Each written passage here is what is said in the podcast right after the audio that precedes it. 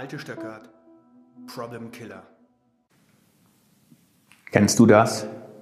Du hast eine schier unüberschaubare Anzahl von Aufgaben zu erledigen und du weißt nicht, wo du anfangen sollst. Alle Aufgaben scheinen dir gleich wichtig zu sein und jeden Tag, jede Stunde, ehrlich gesagt jede Minute kommt eine neue dazu per E-Mail, per SMS, per WhatsApp, per Telefon. Der Berg wird immer größer und größer. Wo soll ich anfangen? Wo soll ich enden? Was ist wirklich wichtig hier?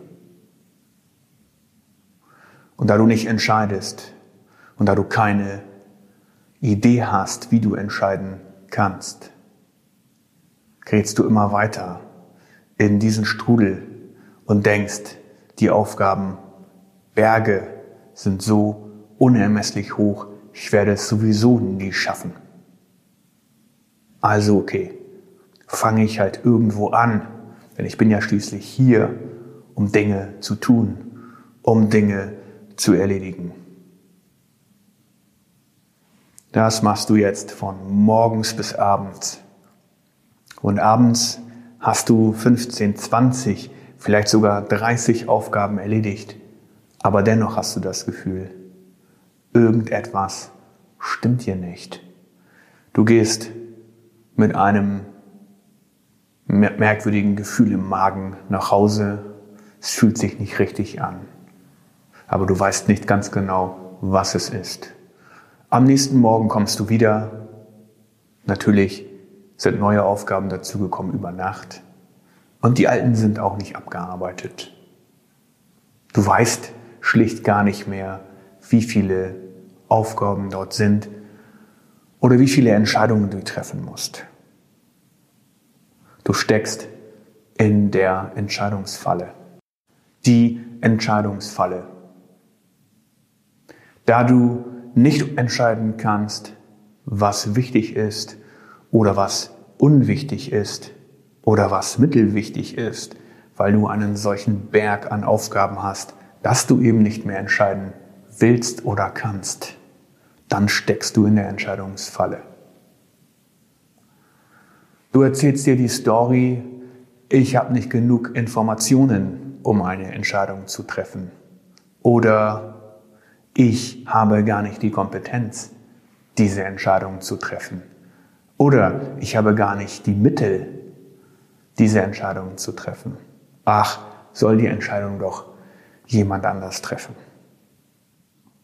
Je häufiger du diese Entscheidung triffst, denn das ist auch eine Entscheidung, umso tiefer gerätst du rein in die Entscheidungsfalle.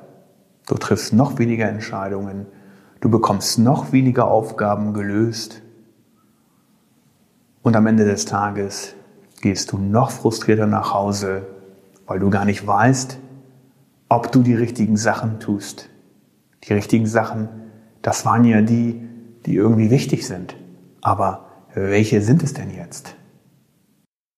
Du bist total genervt, weil du immer mehr Aufgaben bekommst. Und du weißt überhaupt nicht, wo du anfangen sollst. Und du bekommst auch einfach nichts mehr hin über den Tag. Und selbst wenn du dich kritisch damit auseinandersetzt und du stellst fest, hey, da sind ja doch ein paar Highlights, die ich am Tag erledigt habe, hast du dennoch das Gefühl, nicht das erledigt zu haben, was du hättest erledigen können. Da steckst du drinne. Kennst du das? Hier ist etwas darüber, wie wir Entscheidungen treffen. Wir gehen immer davon aus, dass wir eine Entscheidung rational auf Basis von Logik treffen. Neue Gehirnforscher, Untersuchungen zu Gehirnforschungen sagen uns, dass das aber schlichtweg nicht der Fall ist, sondern unsere Entscheidung treffen wir basierend auf Gefühlen.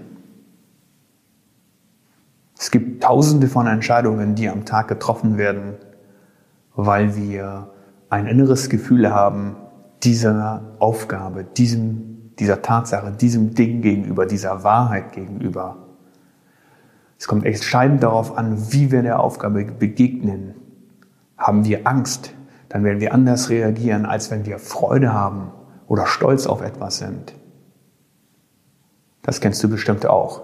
Wenn du in einer Hochphase bist, dann bist du viel produktiver, dann bist du viel effektiver in dem, was du tust. Du kannst viel mehr Entscheidungen treffen. Du kannst auch scheinbar Entscheidungen treffen, die du sonst noch nie treffen konntest. Und jetzt im Vergleich zu, was passiert, wenn du genervt bist oder wenn du Angst hast vor einer Entscheidung.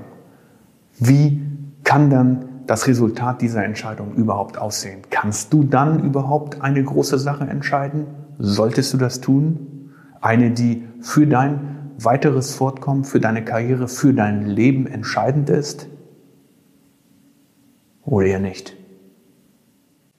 In unserer Gesellschaft werden Entscheidungen meist aufgrund von Ängsten getroffen. Versagensängste, Angst vor Unfall, Angst vor Versagen, Angst vor Diebstahl, Angst vor einem Unfall, Deswegen sind wir auch eine der Gesellschaften, die am meisten versichert ist. Überversichert nennt man das.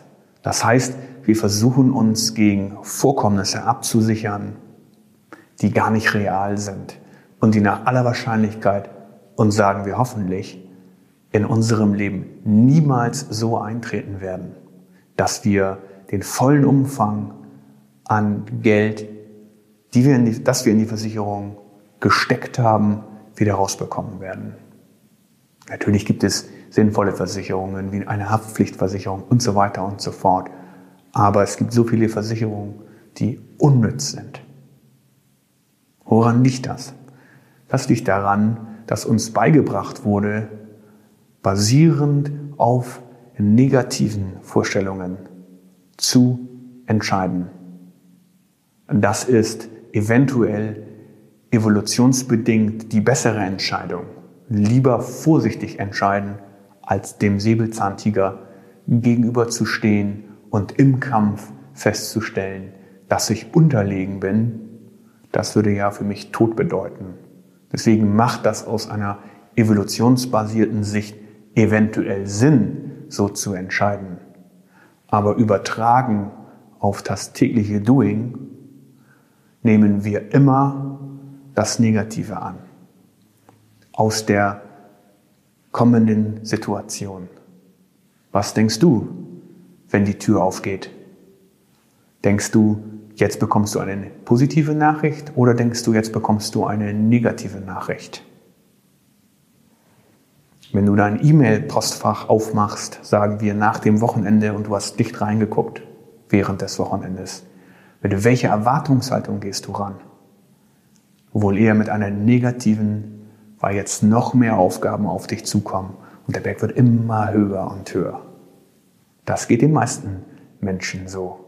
Nur wenige Menschen haben wirklich die Kraft, optimistisch jeden Tag aufzustehen, optimistisch auf die Erledigung von Aufgaben zu gehen, optimistisch daran zu denken, dass wenn jetzt die Tür quietscht, dass dort etwas Positives kommt. Wie gesagt, weil uns das einmal von der Gesellschaft beigebracht wurde, immer dieses Negativdenken, oh, schon wieder so viel Arbeit, oh, noch eine Aufgabe, oh, muss das jetzt sein? Und dann eben auch, wird es begründet aus dieser evolutionsbasierten Theorie. Wie komme ich aus diesem Dilemma heraus, aus diesem Dilemma der Tausenden von Aufgaben, die unsortiert scheinen und alle die gleiche Priorität haben, gegenüber meinem Unwillen, meiner Unfähigkeit, meiner Inkompetenz, die ich mir selber auferlege, keine Entscheidungen zu treffen. Als erstes ein prioritätenbasierter Ansatz. Es ist nicht alles gleich wichtig, was wir zu tun haben.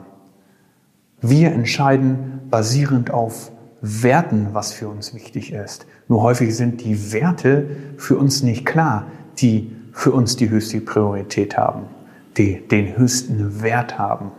Ist es Freiheit? Ist es Reichtum? Ist es familiäre Liebe? Was sind genau die Werte, die ich herannehmen muss, um eine Prioritätenliste zu erstellen, anhand der ich dann mein Haufen an Aufgaben sortieren kann und sagen kann, das sind die wichtigen, das sind die unwichtigen. Die zweite Möglichkeit ist, resultatbasierend an die Entscheidung zu gehen. Was wird mir das Resultat der Entscheidung bringen? Entscheide ich mich für ein Ding, für die Erledigung einer Aufgabe? Und was passiert, wenn ich mich nicht dafür entscheide? Auch das ist ja eine Entscheidung. Auch hier kann ich wieder meinen Berg an Aufgaben, an To-Dos durchgehen und sagen, okay, diese eine hier, die nehme ich raus, weil das Resultat der Erledigung dieser einen Aufgabe bringt mich einen Schritt weiter. Und als dritte Möglichkeit existiert die risikobasierte Herangehensweise. Das heißt, ich zeichne mir, ich mache mir eine geeignete Matrix mit einer Wahrscheinlichkeit und einem, mit einer Auftretenswahrscheinlichkeit und einer möglichen Auswirkung, wenn ich diese Entscheidung treffe oder nicht treffe und mache aufgrund dieses Risikos eine Entscheidung. Also, Risiko ist groß, dass, wenn ich die Entscheidung jetzt nicht treffe, das eine direkten, direkte Auswirkung zum Beispiel auf meinen Job oder auf den Job von anderen hat oder im Falle von Feuerwehrmännern, Medizinern und so weiter. Wie groß ist das Risiko, dass wenn ich diese Aufgabe nicht erledige, was bedeutet das für das Leben eines anderen? Diese drei Möglichkeiten gibt es. Risikobasiert, prioritätenbasiert oder resultatbasierend. Das Wichtige ist, dass wir uns davon trennen, dass die Anzahl der Aufgaben irgendwann abnimmt. Im Gegenteil, sie werden mehr. Es kommt darauf an, clever, richtig, mit dem richtigen Gefühl an die Erledigung und an die Sortierung der Aufgaben zu gehen. Das ist unsere tägliche Aufgabe.